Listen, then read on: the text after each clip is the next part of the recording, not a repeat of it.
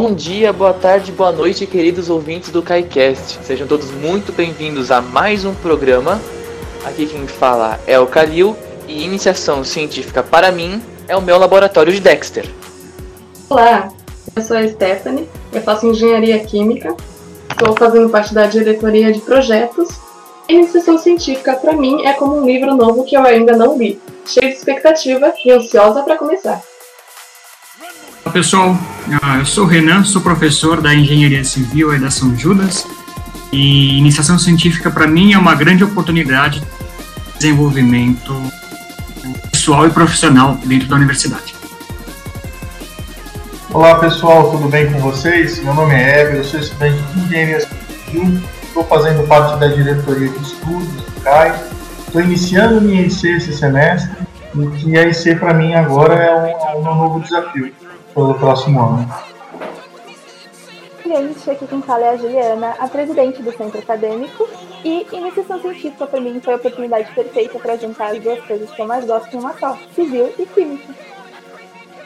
Para começar o nosso podcast hoje, para falar um pouco sobre iniciação científica, que é um assunto que a gente do CAI lidou muito dentro do próprio centro acadêmico entre nós, diretores, representantes, mas também tiramos muita dúvida. A gente chamou aqui o Renan, que também é orientador, para ajudar a gente nesse bate-papo, conversar um pouco mais, trazer as, as dúvidas e questionamentos.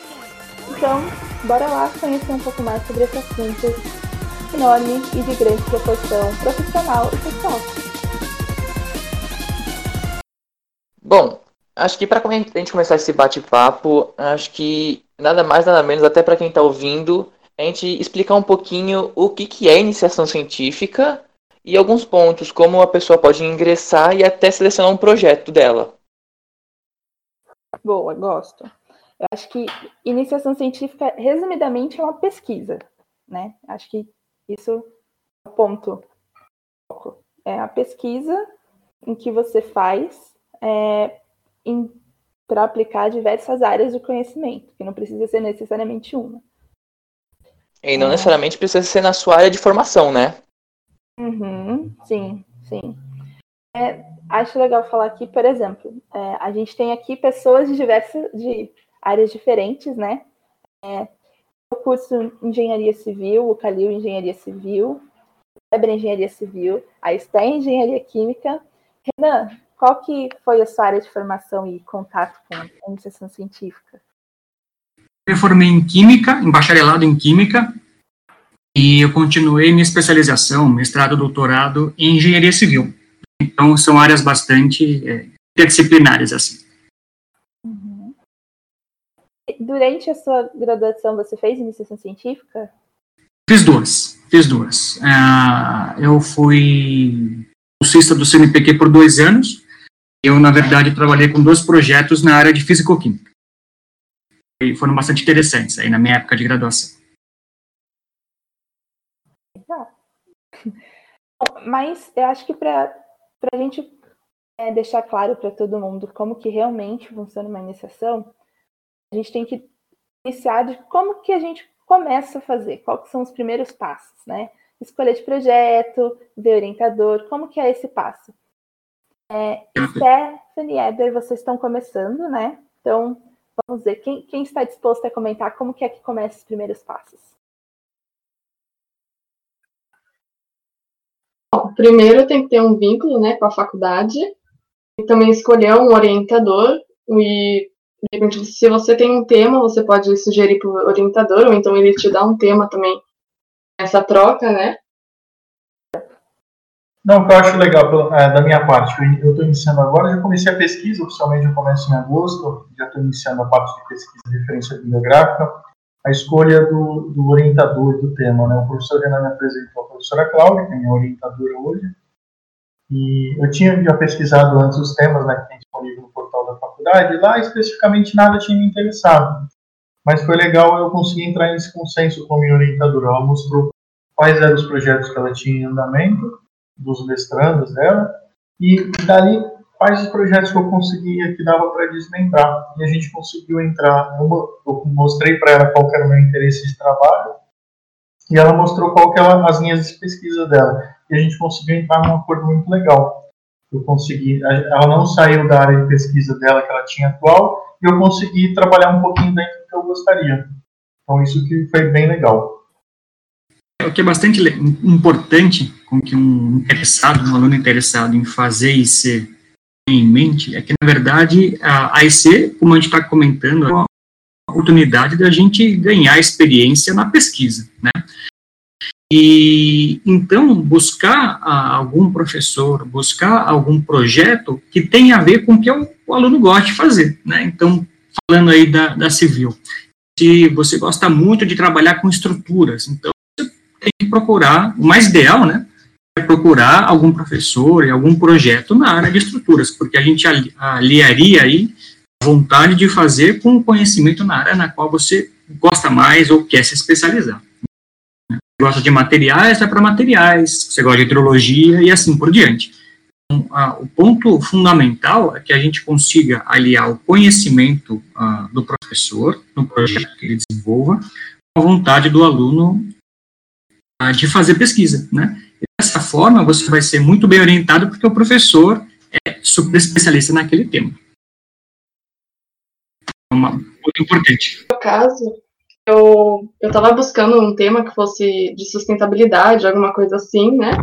E o primeiro orientador que eu conversei, ele já estava com uma ideia assim de sustentabilidade também, então a gente houve essa troca, né, de ideia do projeto e a gente conseguiu conciliar os dois interesses e deu certo.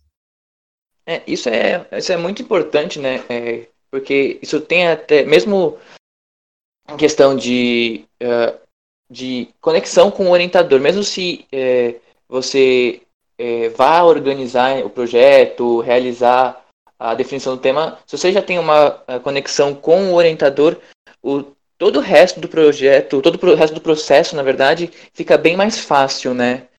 Uh, tanto a parte de você mandar o relatório, é, mandar o relatório aprovação e o pós-aprovação também. Uhum. Uma coisa legal é que necessariamente você não precisa fazer o projeto sozinho, né? Você pode acabar fazendo junto com colegas, que no, no meu caso eu, eu fiz com dois colegas meus, e uh, cada um tinha uma, uma linha de pesquisa diferente que se envolvia na, na, no mesmo projeto. Então, você também necessariamente não precisa fazer sozinho, você pode chamar às vezes algum amigo tem uma linha de projeto para fazer junto com você, além do orientador que tem a mesma linha de, de pesquisa ou que tem mais afinidade com os temas que vocês querem, né? Então, e, e, áreas diferentes, né?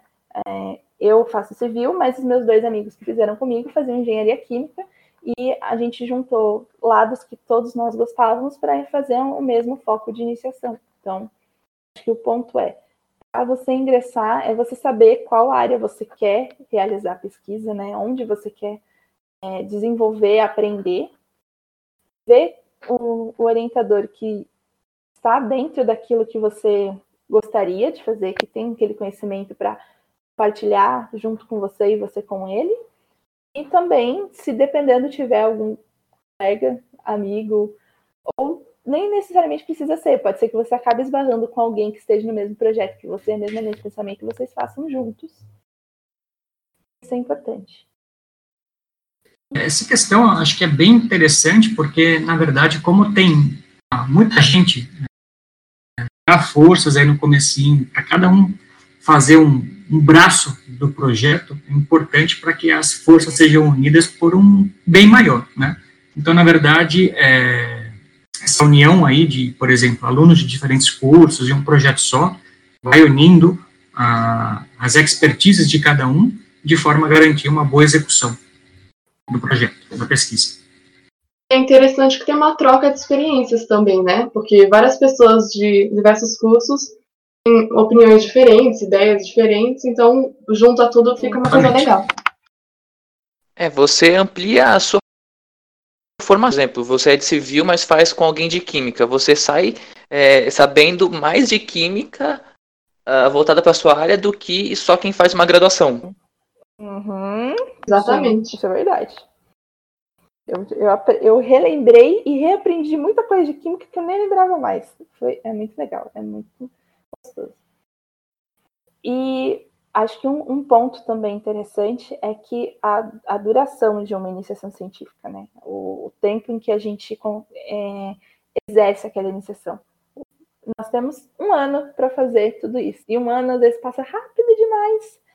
Então, acho que um, um ponto também que a gente tem que entrar nisso é que a organização do, do aluno de C, junto com o mestrando ou com os outros colegas que estão ali dentro do projeto, em questão de planejamento, faz muita diferença, né? Porque um ano, dependendo da pesquisa, passa rápido e a gente acaba nem percebendo, né?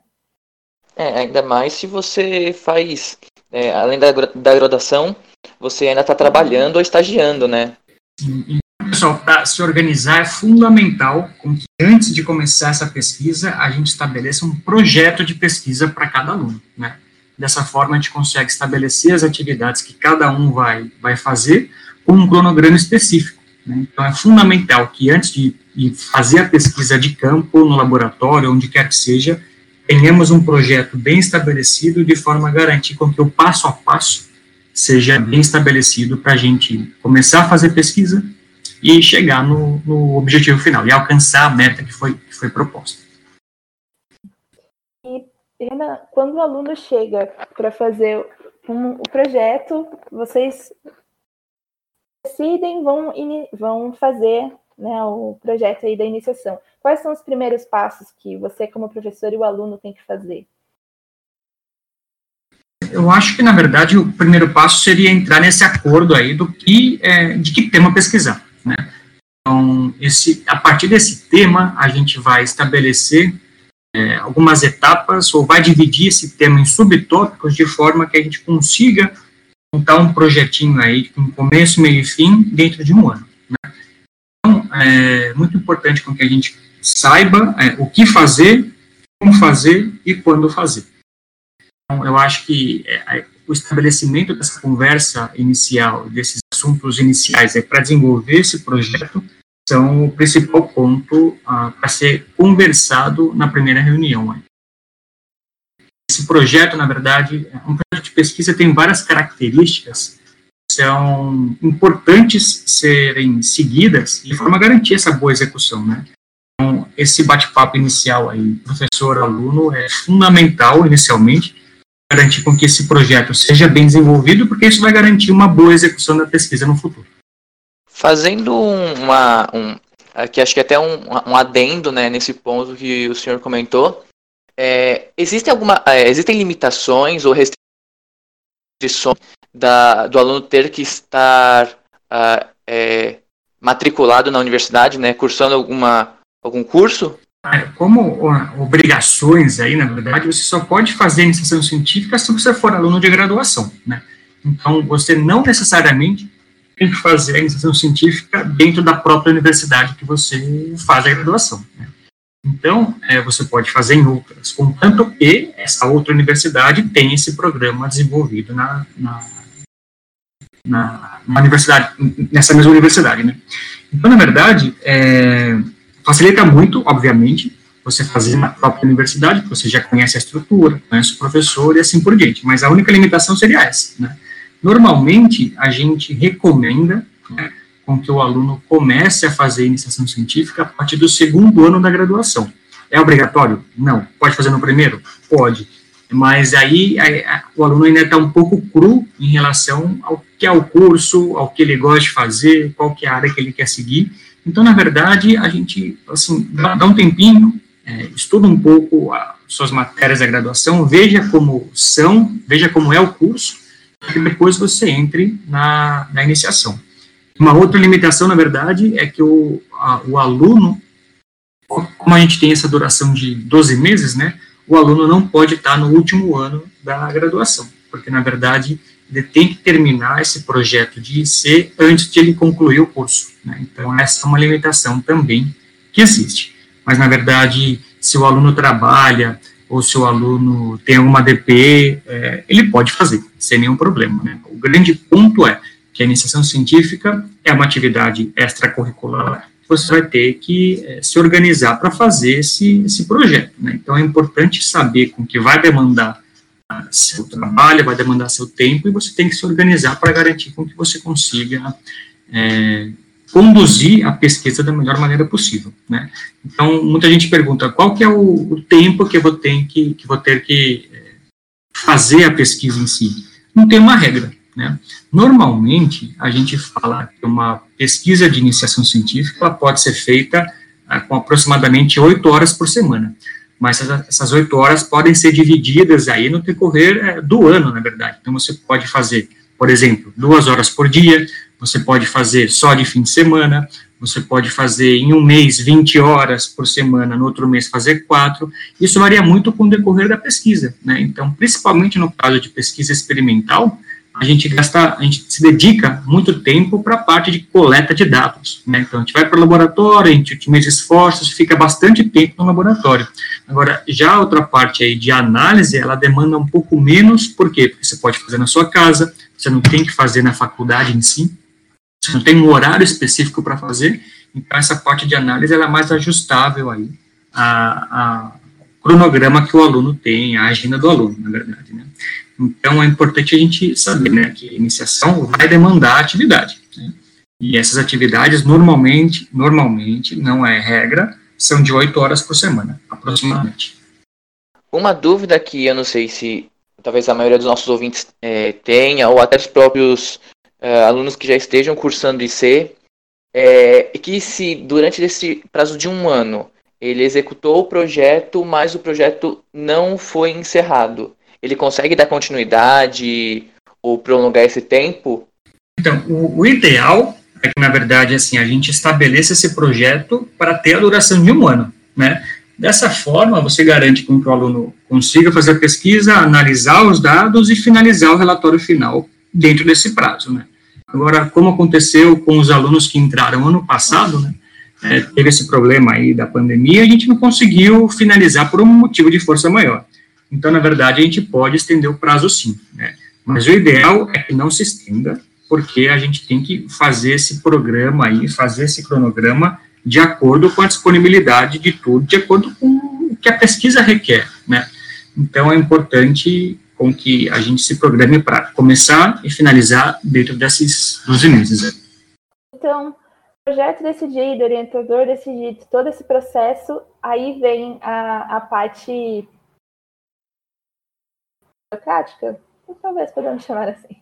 Então, a gente tem todo um, um preenchimento de papelada, né? Termo de compromisso, fazer o nosso é, projetinho, como o professor tentou, da gente ali escrever o que o nosso objetivo com a pesquisa, onde a gente quer chegar, os dados que a gente vai analisar, todo o conceito e enchendo essa papelada, exatamente ela é para para saber que você está fazendo o processo de iniciação, né? Vai dar vai dar início a ele e também tem a, a questão das bolsas, né? Hoje existem algumas bolsas é, referentes à iniciação. A gente tem CNPq para ciência. Você pode explicar para a gente a diferença dessas bolsas? Sim, então Primeiramente, é importante que a gente saiba quais são os editais que estão abertos na universidade. Primeiramente, falando da, da São Judas em si, o edital ele abre em torno de final de abril, comecinho de maio aí, né, para que a gente consiga a, fazer a chamada inicial, os alunos a, terem esse contato com o orientador, estabelecer o projeto para começar efetivamente, oficialmente, começar em agosto. Então, na verdade, existem dois tipos de processo na São Judas. O primeiro deles é pela bolsa do, do MPQ. projeto, o edital PIBIC, né? Então, na verdade, a gente tem na São Judas é, sete bolsas, que são aí da, da, do CNPq. Essa bolsa, ela sai para os professores que estão conectados aí, e os alunos que estão conectados com os professores que trabalham no programa de pesquisa da São Judas, no programa Estrito Senso, né, do mestrado e doutorado.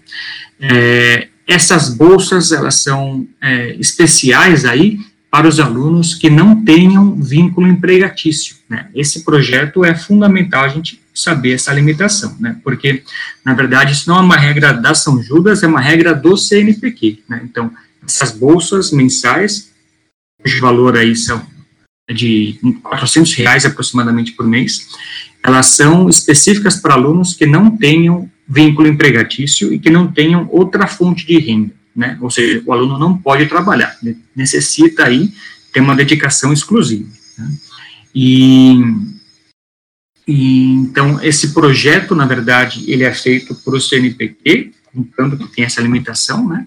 E tem um segundo projeto, o segundo edital, na verdade, que se chama Prociência, que ele abre é, 50 bolsas por ano, né, da própria São Judas, que é uma, uma oportunidade bastante interessante aí, para que vocês consigam participar também, porque é, o Prociência, ele, como é um projeto interno, né, ele é, contempla mais, mais áreas do que o projeto do PIBIC, né, então, é, todos os alunos de toda a universidade, com qualquer orientador, pode participar desse processo aí. Né? Então, na verdade, esse seria a, a, a, bolsa que existe aí no Prociência? É, Para o aluno que for aprovado nessas 50 primeira, primeiras colocações, ele ganha 10% de desconto na mensalidade que ele paga na universidade. Então, é um projeto legal também. E a parte disso, é, dependendo aí da sua conversa com o orientador, podem ser solicitadas bolsas externas, né?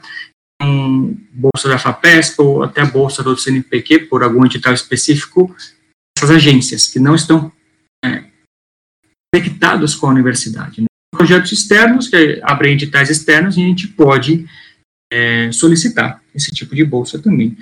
Além disso, se o, se o professor aí tiver algum projeto sendo desenvolvido com empresas, pode sair alguma bolsa de IC saindo da empresa também, né? Dentro da São Judas, oficialmente pela São Judas, são esses, do PIBIC, do Prociência. PIBIC para alunos que trabalham com professores que estão conectados aí os programas da pós-graduação em estreito senso, mestrado e doutorado, e o Prociência para qualquer aluno com qualquer orientador, certo? PIBIC, 400 reais por mês aproximadamente, é, Prociência, 10% na mensalidade que o aluno paga São Judas. Então, essas são, essas são as duas modalidades de bolsa São Judas.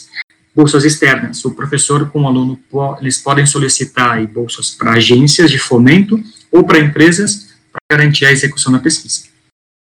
É, uma dúvida aqui que me surgiu, é, essas bolsas, elas andam em paralelo com o decorrer do projeto, né? Então, elas têm ligação direta com os dois relatórios, tanto o relatório parcial como o final, para ver se elas permanecem durante o andamento, durante o, este um ano de projeto. Exatamente. Então, na verdade, o aluno, quando ingressa na EC, ele está ciente né, que ele tem que é, desenvolver a pesquisa, parte dos requisitos para cumprir a, aí a parte mais burocrática é a elaboração do relatório parcial e relatório final. Uma pesquisa oficialmente começa em agosto, né? Um relatório parcial em dezembro para ser entregue, é para falar, estou aqui na pesquisa, nesses cinco meses, o que que eu fiz, né, até o momento, o que que eu vou fazer futuramente. Então, isso seria praticamente o relatório parcial falar como vocês desenvolveram a pesquisa até aquele momento e, e falar o que vocês vão fazer dali para frente. O final é, é foi feito, como foi feito e em que resposta, ou em que, qual meta foi alcançada, assim, assim por dizer. Né?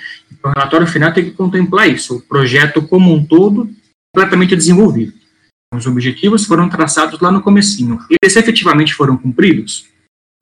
Se sim, ótimo. Se não, por que que não? Né? Então, na verdade, a gente, é, nesse relatório, aí tem que expressar o que realmente foi feito, como foi feito e a que resultados chegou.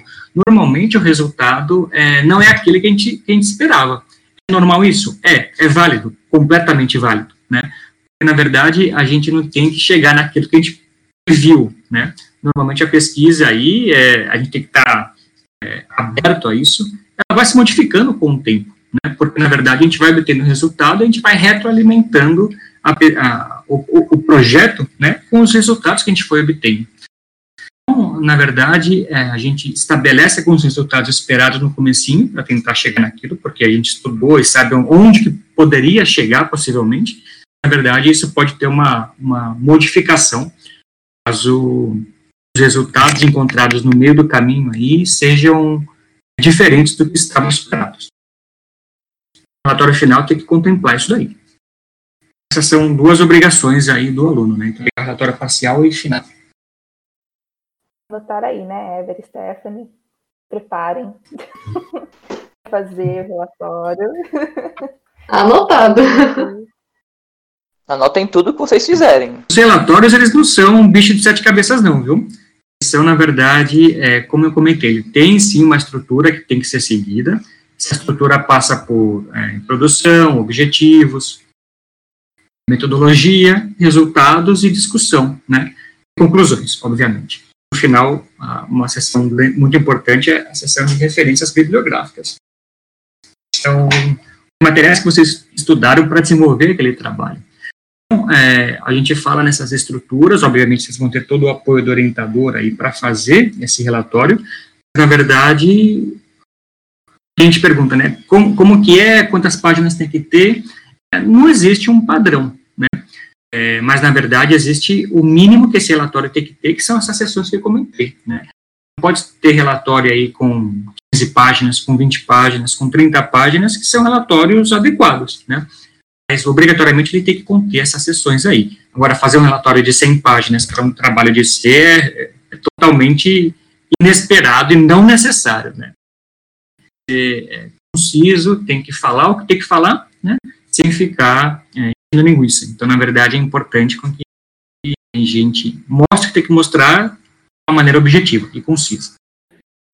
É, eu acho que uma dica muito importante, né, para que isso aconteça, né, além de manter o contato com o, o orientador, é sempre manter em contato com a equipe, né, por exemplo, os que compartilham com você esse projeto e até o mestrando que faça parte, para a gente, para sempre estar tá, é, discutindo os, os resultados e tendo sempre uma, uma coisa bem enxuta para co poder colocar no final. Tem que deixar tudo bem, bem objetivo e claro, né? O que, que vai ser descrito aqui? É isso? De qual forma a gente vai demonstrar tudo isso, né? É, obviamente de demanda um, você entender qual que é a sua linha, né? De que forma você está fazendo aquela pesquisa experimental, então você vai ter a parte de coleta de dados, análise, como que você vai montar isso dentro do, do seu relatório. Mas como o diz, não é um, um bicho de sete cabeças. É, é eu e o a gente passou pelo relatório e a gente sabe bem disso, que, que não é, é, é tranquilo e você adquire também muito conhecimento da, da, forma de linguagem que você aborda dentro do relatório, né? Como que você vai escrever, lá, uh, como que você vai colocar o seu gráfico que você quer para demonstrar determinado dado, a tabela que você colocou para determinar algumas coisas. Então, é, a estrutura ela não é um, algo difícil, ela é simples, só que ela demanda que você use de forma mais objetiva uma linguagem que, de, que deixe bem claro o que você está querendo determinar ali naquela parte, né? É, por exemplo, vocês disseram que dá para fazer um projeto, digamos assim, em grupo, né? É individual, mas dá para fazer um, digamos assim, um tema em grupo. Mas aí esses relatórios espaciais, eu tenho que conversar com o grupo ou não? É, importante que sim, na verdade é o grupo assim com, com o professor também, com o orientador, né? Na verdade, é, tem algumas coisas que vocês vão fazer iguais, né? Ou seja, a gente vai lá para o laboratório, e vai medir o pH de alguma coisa. Né? Então, existe uma certa metodologia para a gente seguir para medir o pH daquela solução. Né? Então, essa metodologia vocês podem redigir em conjunto. Né? é, contanto, obviamente, que cada um tem o seu relatório. É, vamos fazer o um ensaio de compressão no laboratório, então tem uma certa maneira aí de fazer esse ensaio, tem uma metodologia para seguir. Essa metodologia, como é comum para os dois relatórios, é, pode ser feita em conjunto. Agora, a análise de resultados é, é, importante com que cada um faça a sua, porque cada um tem o seu objetivo diferente, né? Obviamente, vocês podem conversar de forma a garantir uma análise mais adequada, mas cada um tem que ter a sua parte desenvolvida. É, você, você pegando aí duas áreas, você vai perceber muito isso, que foi uma coisa que eu, que eu lidei. É, conhecimento que eu não tinha de química, eu pedia muita ajuda para Gabriel e para Adriana, então eles iam, ah, gente, é dessa forma, é melhor descrever assim, dessa forma, colocar isso, esse ponto. E quando era de civil, eu ia lá e falava, ah, gente, pera, vamos fazer desse jeito, não sei o quê. É compartilhar esse, essa questão de conhecimento de determinada área e, e ter essa, essa noção, tipo, é, você vai compartilhar informações, se você tem um, uma mesma linha, mas tem que, tem que focar naquilo que você vai descrever, já que você tem uma, uma parte da pesquisa individual, né? Um, algo particular seu dentro da pesquisa. E até, pessoal, essa execução, essa redação aí do, do é um ponto muito importante para ganhar conhecimento também, porque principalmente nos cursos aí de exatas, é, normalmente a, esses cursos, o aluno, nesses cursos, o aluno não pratica muito a, a elaboração de relatórios, não pratica a redação de textos técnicos, de textos acadêmicos, né? Então, é, a execução desse relatório aí é importantíssima para você ganhar mais experiência também em elaboração de textos, né? Então, isso vai servir para você é, para vida profissional, com certeza, porque nós aí nessa parte de engenharia somos a, gente escreve muita coisa aí na, na, na, parte técnica, relatórios de obra, relatórios de é, projetos e assim por diante. Então, é muito importante a gente garantir a elaboração e, a, e ganhar conhecimento, ganhar experiência nessa parte aí de redação de textos técnicos. E isso a gente faz com relatórios também. E como o Caio comentou, é, isso é uma de um grande apoio aí para vocês forem fazer o TCC, né? Porque o TCC também é um trabalho de pesquisa. Né? Você já tem aí o conhecimento de como elaborar, como redigir, isso facilita bastante a elaboração do TCC também.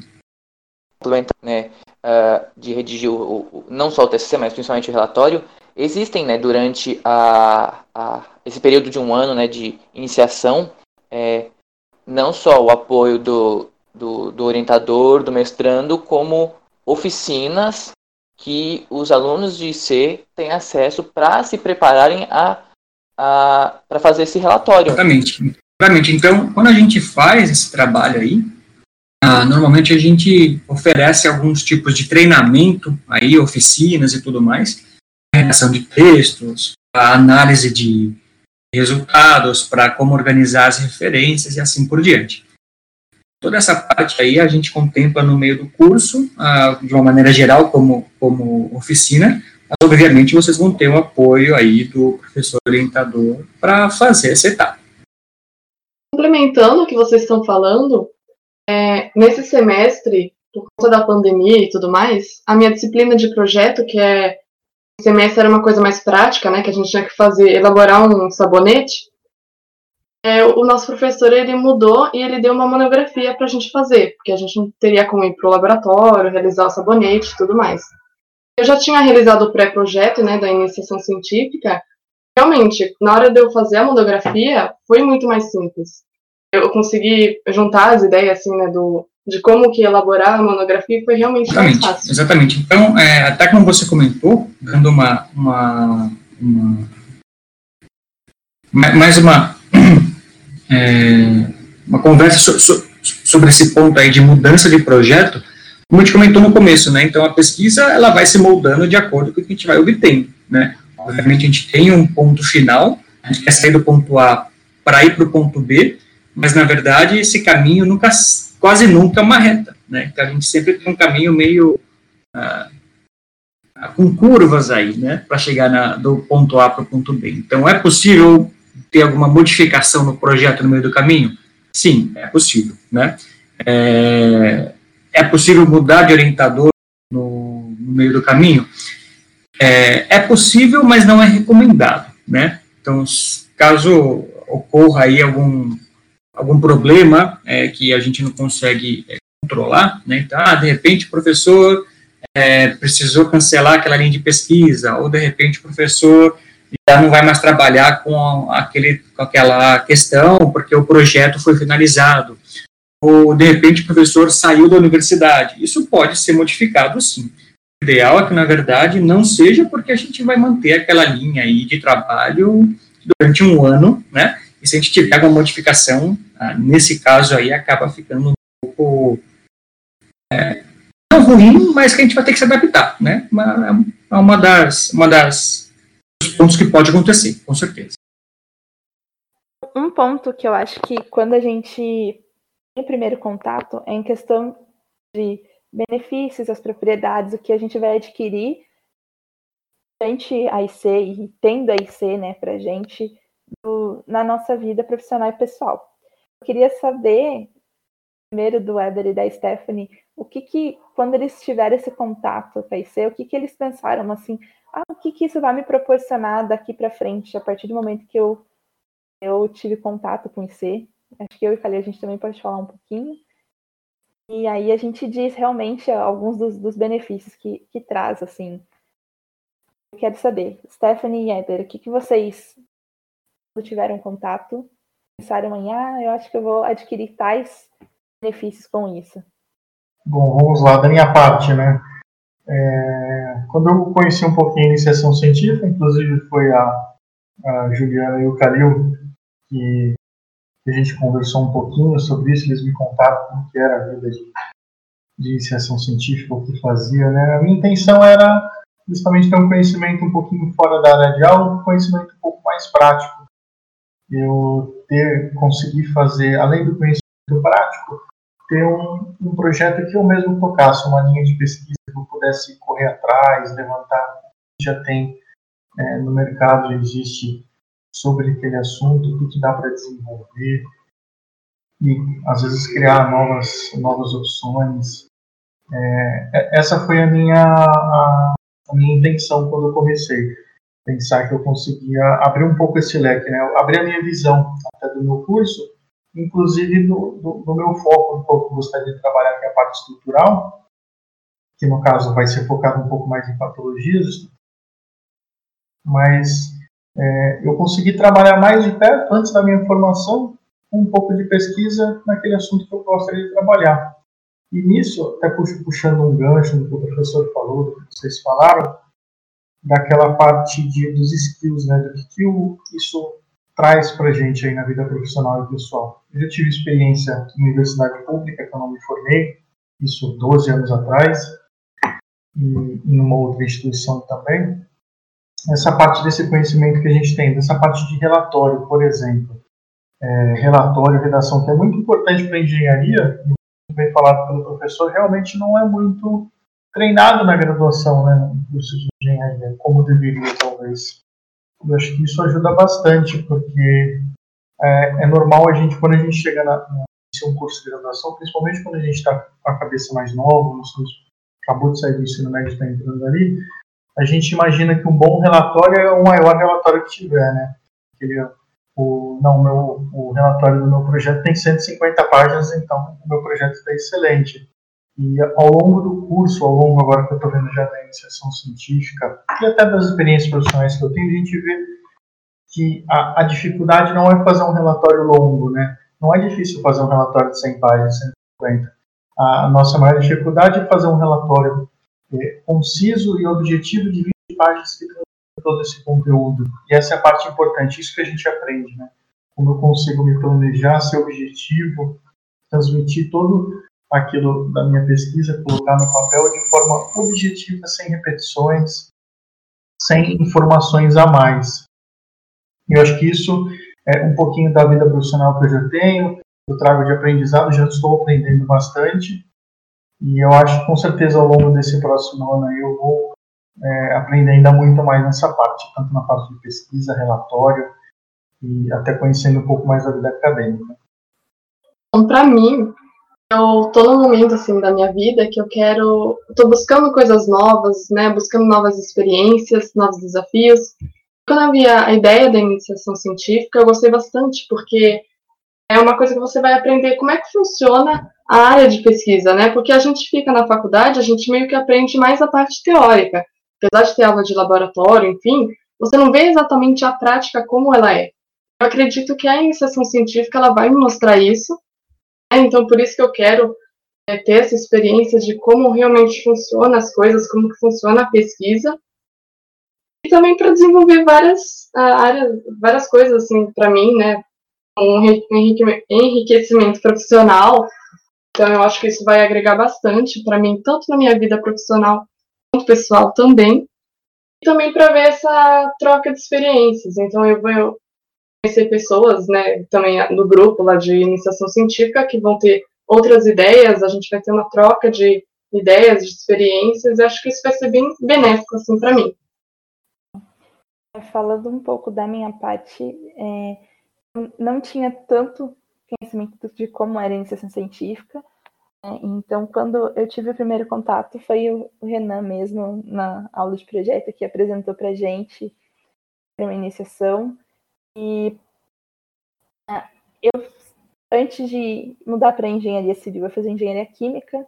Então, eu falo que o meu coração é dividido entre a química e a civil, né? Então, eu pude complementar muito disso no, na iniciação, trazer um pouco da, da civil e da química e ter um pouco dessa experiência do, do que eu poderia fazer é, dentro do, da área de civil para complementar com a química, ver o que lá para frente poderia me adquirir de conhecimento para minha formação a graduação, né, para ter esse contato.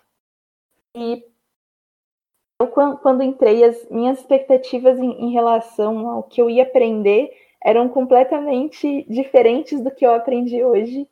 É, o contato com a iniciação, eu, eu aprendi muito é, coisas dentro do laboratório, né, conceitos de como trabalhar dentro de um laboratório, a mexer em diversos tipos de, de materiais, o cuidado que tem que ter, é, quando você vai mexer com um determinado equipamento, como que é, se executa. Eu conheci equipamentos que eu não tinha ideia que, que existiam, ou como eles poderiam colaborar. É, ter contato com análise de, de dados, isso mim, acho que foi o, o, que eu mais gostei e curti e que me proporcionou experiências muito diferentes de poder olhar gráficos e tabelas com perspectivas muito diferentes. Então, analisar dados e ver, comparar o que o, aquela análise de diferença foi muito legal. Então, hoje, fazendo é, iniciação científica, de novo, eu creio que a perspectiva que eu estou indo é completamente diferente para adquirir muito mais conhecimento e analisar de formas mais diferentes ainda o, os dados, o meu conhecimento para a formação profissional e pessoal em si mesmo para mostrar a, capacidade de, de, administração, também de organização, de planejamento dentro da graduação com iniciação e outros projetos na mesma linha. É, eu eu acho que a minha a minha linha, a minha opinião é, é bem que nem a da Ju, uh, porque o, o contato Uh, com a IC foi do mesmo jeito que a Ju, foi com o Renan no projeto. E assim, de fato a IC ela proporciona, para mim, no meu ponto de vista, é, desenvolver é, duas coisas: a parte técnica, em questão de laboratório, procedimentos, manejo, essas partes técnicas, e a parte de organização, em questão pessoal, né, que é basicamente um pouquinho de hard skills soft skills que você consegue é, aplicar e desenvolver bem nesse um ano, né? Eu, eu, como você trabalha bastante, né, do meu ponto de vista, com outras pessoas, outros, outras linhas de pensamento, você adquire uma uma como posso dizer assim uma é, a, não é aceitação mas um respeito e entendimento pelos pensamentos dos outros, pelo ponto de vista e comportamento dos outros. E acho que isso é muito importante uh, que você vai levar para fora uh, da, da universidade, qual, seja na parte profissional, seja na parte pessoal. Então, assim, esse é um dos pontos mais altos para mim que a IC proporcionou. Sem contar que ela pode muito bem te dar um pontapé em participações de projeto, por exemplo, que é o meu caso, graças à IC, eu descobri um novo âmbito de projetos, né, um, um, uma nova perspectiva de projetos e é por isso que eu estou fazendo parte do CAI. Então eu sou muito grato a isso e acho que assim, o quanto mais aprofundar, participar e se, integ é, e se integrar, interagir na IC, você os frutos, tanto, tanto lado técnico como pessoal e profissional. E o que, que você, você considerou e teve como benefícios, tanto sendo é, tendo a experiência como aluno de C, mas também como professor de iniciação científica? Acho que a gente é, comentou bastante aí sobre esses tópicos é, mas valeria a pena a gente resumir aqui, né? É, sinceramente, eu acho que a IC é uma grande oportunidade aí para vocês desenvolverem, começarem a desenvolver pesquisa, verificar como que é esse desenvolvimento, aprender a, os passos iniciais aí, trabalhar é, projeto de pesquisa tanto técnica quanto acadêmica, né? É, aprender a, a, desenvolver um projeto juntamente com o orientador, ir para o laboratório, é, verificar como a, analisar esses resultados, como aprender novas, aprender diversas outras técnicas, é, aprender, acho que trabalhar em equipe é uma das, uma das questões também importantes, a lidar com, com alguns pontos que não são tão, tão, tão legais, assim, do ponto de vista externo, né, quando a gente fala assim, olha, quero chegar naquele resultado, cheguei no resultado totalmente oposto, o que, que eu faço? Eu largo tudo e paro? Não, a gente você, você desenvolvendo, né? Ganhando experiência. Então, toda essa, essa, essa trabalho que a gente desenvolve é um, é um ponto muito importante aí para o desenvolvimento da nossa, da nossa carreira como um todo, né? É, eu acho que é um projeto bastante importante que, na verdade, vocês querendo aí futuramente fazer um mestrado ou, ou continuar após aí de vocês a especialização nessa área de pesquisa, eu acho que é um grande ponto importante uh, de início, né, para ganhar mais. Fazer com que as atividades futuras se, sejam mais facilmente desenvolvidas, né. Outra coisa, para quem trabalha aí na parte não acadêmica, né, quem trabalha em indústrias, empresas e assim por diante, eu acho que toda essa parte aí desenvolvimento de pesquisa, do desenvolvimento de textos técnicos, de saber tratar dados e assim por diante, eu acho que é um ponto importante aí que facilita bastante, auxilia bastante nossa atividade profissional. Então, eu sinceramente recomendo que quem tem a oportunidade aí de fazer iniciação científica realmente faça, é, porque na verdade vocês vão ganhar muita experiência no decorrer de todo o processo como um todo, desde a elaboração do projeto até a finalização aí do relatório final. a gente já, já deu uma pincelada no comecinho aí que a, a, a, iniciação científica, ela ajuda bastante vocês aí a fazer o TCC, né? Realmente ajuda, né? É, em alguns trabalhos aí que a gente já desempenhou, a, o TCC foi uma continuação da IC, né? Então a pesquisa foi continuada e o trabalho foi desenvolvido. A gente ainda não estabeleceu na São Judas, por exemplo, se a IC vale como um TCC, né? É, normalmente a gente não, não, não seria meio que fazer duas coisas com uma só, né? Então, na verdade, você pode ser uma complementação da IC, mas a IC em si, ela não vale totalmente como um TCC, né? Até porque pelo TCC a gente tem algumas, algumas é, regras a serem seguidas aí, na IC a gente não tem, né? Então, são processos diferentes, mas que podem ser complementares. Falando ah, do projeto da engenharia, gente entra numa, numa IC, a gente, e conclui essa IC, a gente ganha 30 horas é, de atividades complementares.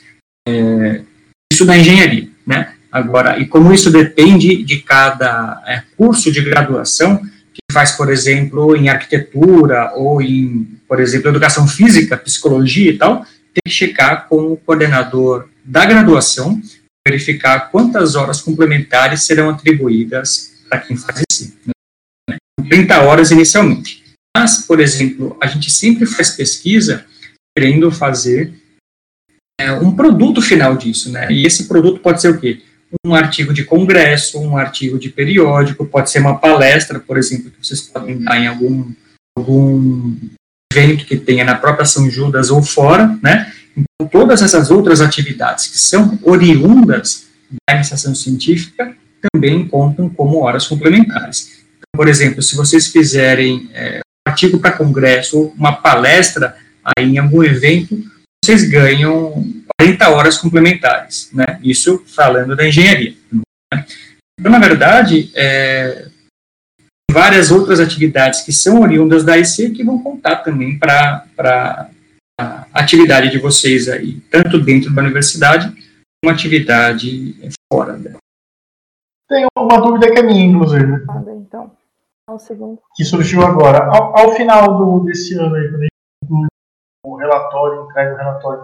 Como é que funciona? Ele passa, entre aspas, por uma banca, tem uma avaliação, a gente apresenta aí. Como que é a finalização de um projeto? No geral, é um projeto que você e o orientador é, finalizam em conjunto, né?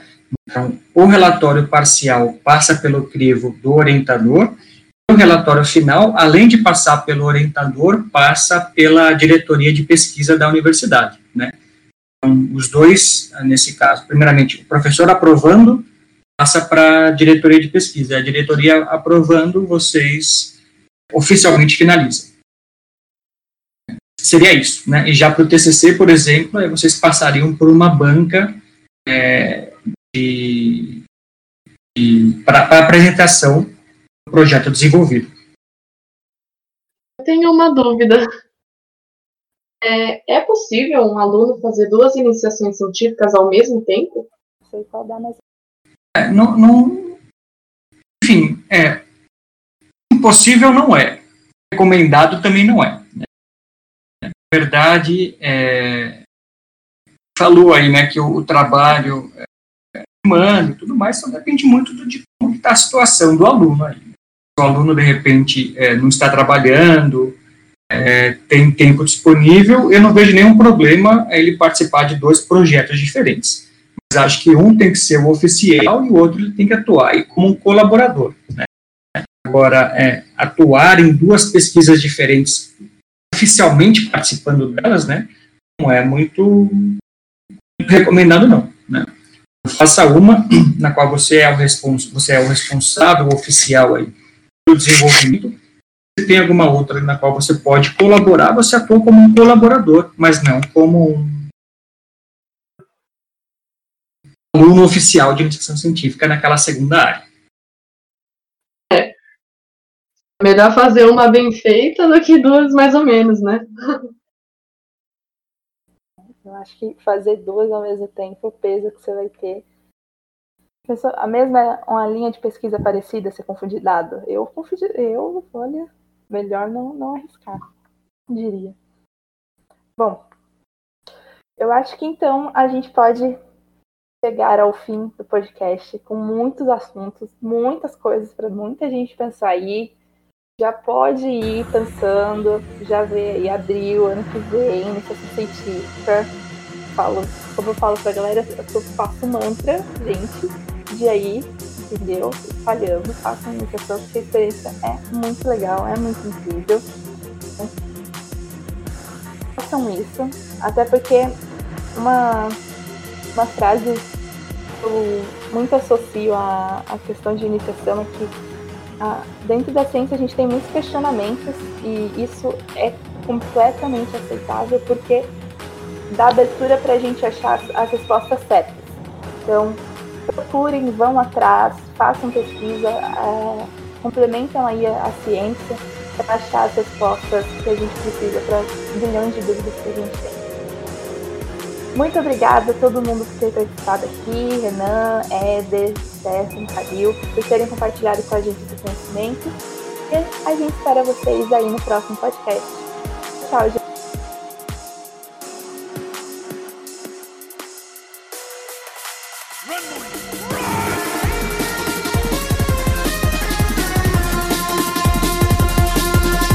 Com.